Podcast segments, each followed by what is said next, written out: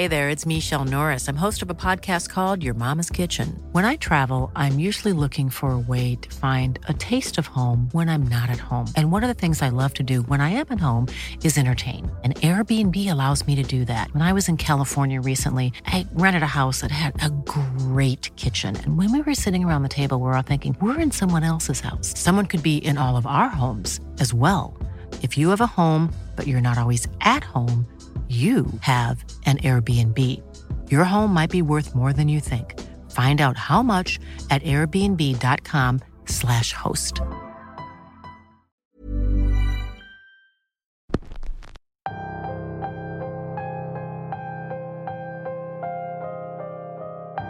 Historias como la de hoy se cuentan por montones en las fábricas o maquiladoras de todo el mundo. Almas en pena que no logran distinguir entre la vida y la muerte y que regresan a donde pasaron la mayor parte de su vida. Pero ¿qué pasaría si quienes regresan no vienen con la intención de trabajar, sino de tomar venganza? Justo de eso trata la historia de hoy. Bienvenidos una semana más a Radio Macabra su programa favorito de la noche. En esta ocasión les traemos una historia actual, una historia que sucedió hace relativamente poco y que nuestro protagonista jura que sigue pasando. El episodio de hoy se titula Sucedió en un ingenio del sur y es traída para ustedes solo aquí, en Radio Macabra. Éxitos que te matarán de miedo. Asegúrense de estar acompañados pues esta historia los va a dejar con los pelos de punta. Nosotros estamos a punto de comenzar.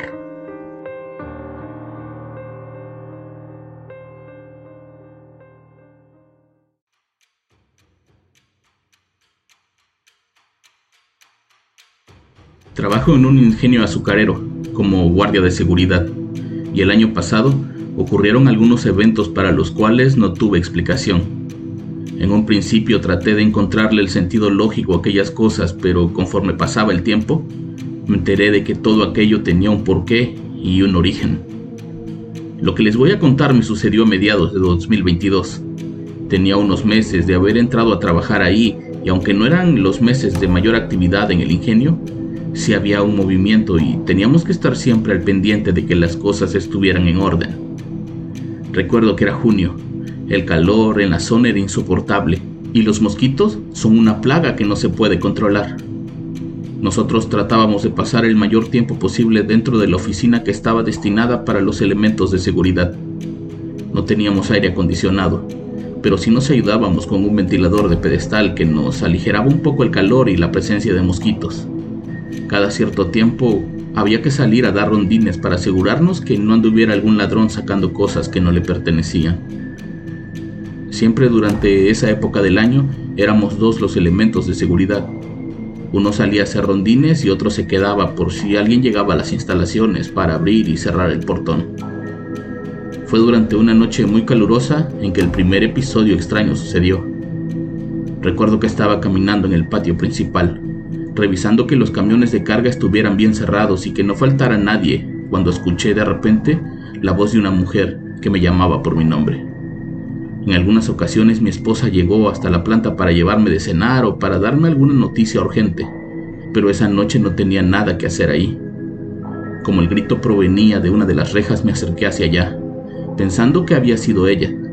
Conforme caminaba en esa dirección, me di cuenta que ahí no había nadie. Todo estaba en una completa oscuridad y calma. De pronto, el ruido de una puerta de metal cerrándose hizo que me pusiera en alerta. Estaba seguro de que aquello era una de las puertas de los camiones. Regresé con precaución pensando que alguien se había metido y estaba intentando robar algo del interior. Revisé todos y cada uno de los camiones y no vi nada raro. Eso me tranquilizó. Pensé que tal vez el ruido provenía de otro lado afuera del ingenio y que el calor estaba jugándome una mala pasada, por lo que regresé a la oficina para tomar un poco de agua. Al llegar mi compañero se extrañó de que hubiera hecho el recorrido en tan poco tiempo pero le dije que solo había regresado a tomar agua y regresaría a hacer mi rondín. No le quise decir lo que me había pasado porque en sí no había sido algo tan extraño hasta ese momento. Después de refrescarme un poco regresé a mi labor. Me dirigí directamente hacia las oficinas administrativas, pues era parte de lo que teníamos que hacer noche a noche, asegurarnos que todas las puertas estuvieran bien cerradas. Estaba caminando por uno de esos pasillos cuando de pronto los cristales de una ventana comenzaron a vibrar. Era como si alguien estuviera golpeándolos desde adentro. Iluminé el interior de esa oficina con la linterna, pero no vi nada. No lo voy a negar, eso sí me dio un poco de miedo, pues no era algo que me hubiera sucedido antes. Regresé a la oficina nuevamente y vi que mi compañero estaba afuera fumando. Era raro, él no solía fumar cuando hacía calor porque atraía a los mosquitos pero noté que estaba nervioso, pues caminaba de un lado a otro con la mano temblorosa. ¿Qué haces afuera? le pregunté. Nada, salí a ver si alguien había llegado, pero no, no era nadie. Everyone knows therapy is great for solving problems, but getting therapy has its own problems too, like finding the right therapist, fitting into their schedule, and of course, the cost. Well, BetterHelp can solve those problems. It's totally online and built around your schedule. It's surprisingly affordable, too. Connect with a credentialed therapist by phone, video, or online chat, all from the comfort of your home. Visit betterhelp.com to learn more and save 10% on your first month. That's BetterHelp H E L P. Burrow is a furniture company known for timeless design and thoughtful construction and free shipping, and that extends to their outdoor collection. Their outdoor furniture is built to withstand the elements, featuring rust-proof stainless steel hardware, weather-ready teak, and quick-dry foam cushions.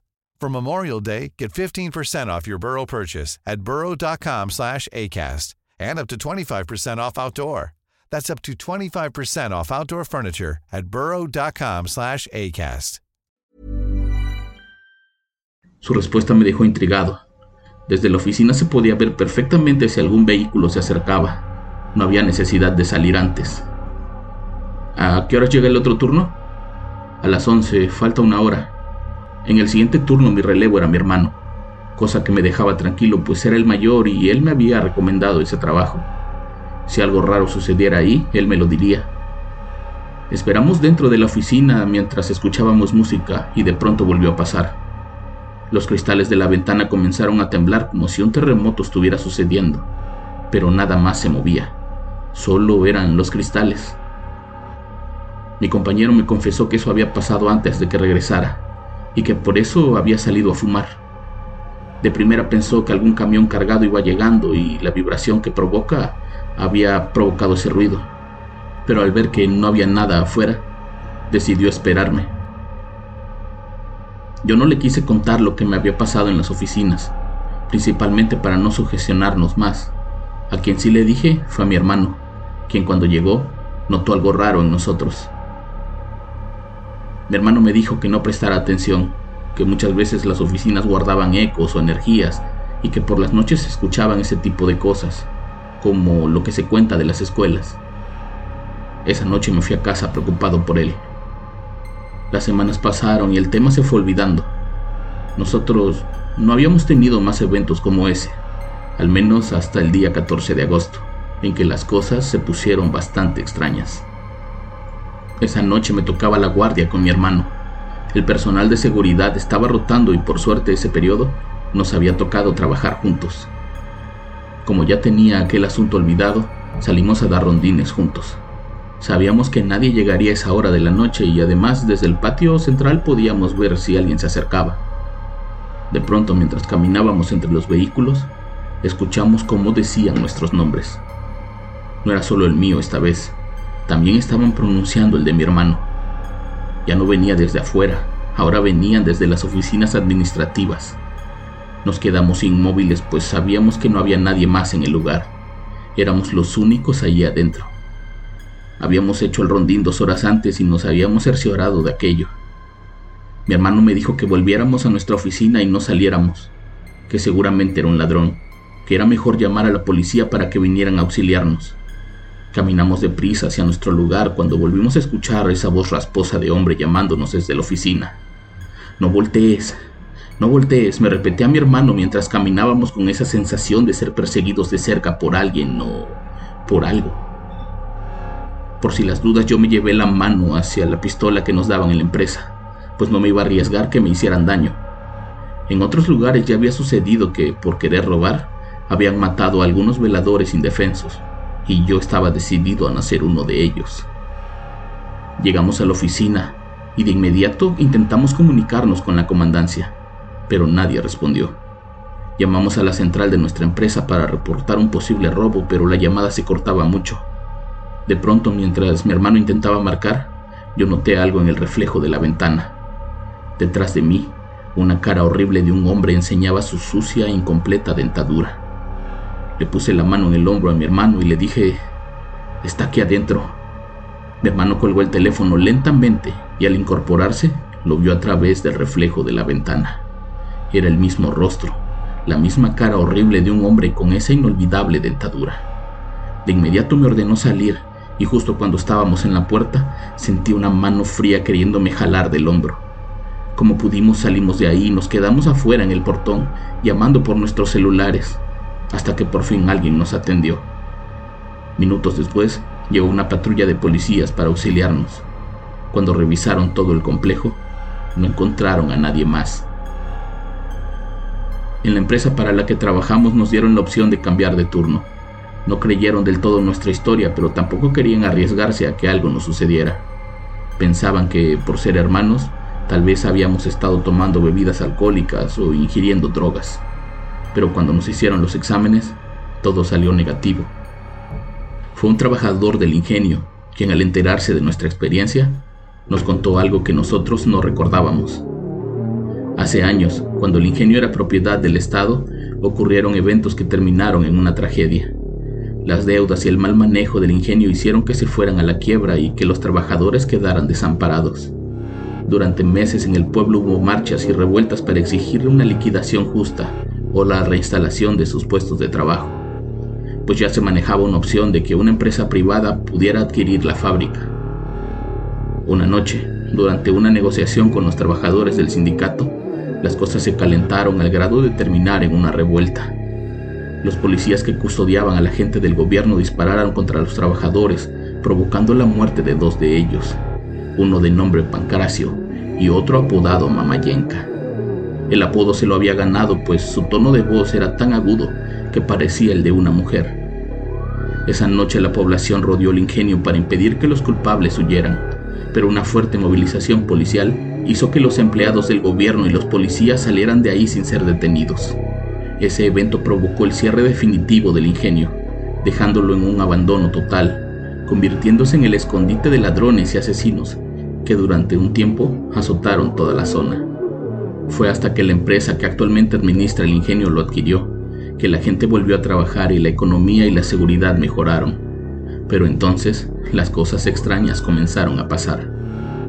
Los trabajadores más viejos cuentan que por las noches de la zafra podían ver a Pancracio caminando entre los pasillos y el patio central, como si siguiera trabajando, y podían escuchar la voz de Mamayenka por todo el ingenio. Los más creyentes pidieron a los encargados del ingenio que los dejaran hacer una misa para el eterno descanso de sus compañeros, y después de eso parece que las cosas se detuvieron, al menos hasta ahora. Los siguientes meses los compañeros encargados de las guardias que incluían la noche reportaban únicamente ruidos. Nadie reportaba ver personas en el interior. Durante la zafra de este año, un trabajador tuvo que ser llevado a urgencias, pues dice que mientras cargaban un camión, uno de los fallecidos lo miraba fijamente desde el estacionamiento y de repente desapareció frente a sus ojos. Mi hermano y yo seguimos trabajando en el mismo lugar. No podemos decir el nombre del ingenio por cuestiones laborales, pero estamos seguros de que algo hizo que aquellos extrabajadores dejaran su eterno descanso y volvieran al lugar donde sufrieron aquel cobarde ataque. Todos los días al entrar hago una oración por ambos, ya que mi hermano y yo somos los únicos que pudimos ver a Pancracio y haber escuchado a Mamayenka. Que Dios los tenga en su gloria y que nunca más los tenga que volver a ver o escuchar.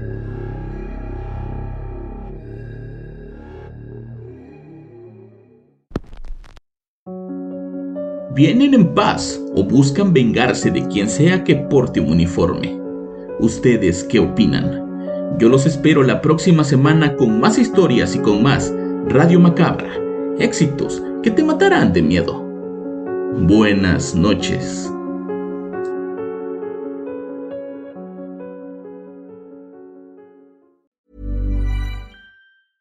If you thought the only way to get a more defined jawline with natural looking results was through surgery, think again. Juvederm Volux XC is a non surgical injectable gel filler that improves moderate to severe loss of jawline definition and can help you achieve natural looking results with little downtime. Even better, this improved definition lasts up to one year with optimal treatment. No maintenance required. Improve jawline definition for a smooth, sculpted look with Juvederm Volux XC. For important safety information and to find a licensed specialist, visit juvederm.com. That's J U V E D E R M.com. Not for people with severe allergic reactions, allergies to lidocaine, or the proteins used in Juvederm. Common side effects include injection site redness, swelling, pain, tenderness, firmness, lumps, bumps, bruising, discoloration, or itching. There's a risk of unintentional injection into a blood vessel, which can cause vision abnormalities, blindness, stroke, temporary scabs, or scarring. Talk to a licensed specialist to find out if it's right for you. Hey, folks, I'm Mark Marin from the WTF Podcast, and this episode is brought to you by Kleenex Ultra Soft Tissues, your ally to help tackle your allergy symptoms this season. I love the change of seasons, but nobody loves pollen and all those other things floating in the air that make you sneeze during this nice weather. Kleenex Ultra Soft Tissues are hypoallergenic and allergist approved, so fight back against watery eyes and runny noses without worrying about irritating your skin. For this allergy season, grab Kleenex and face allergies head on.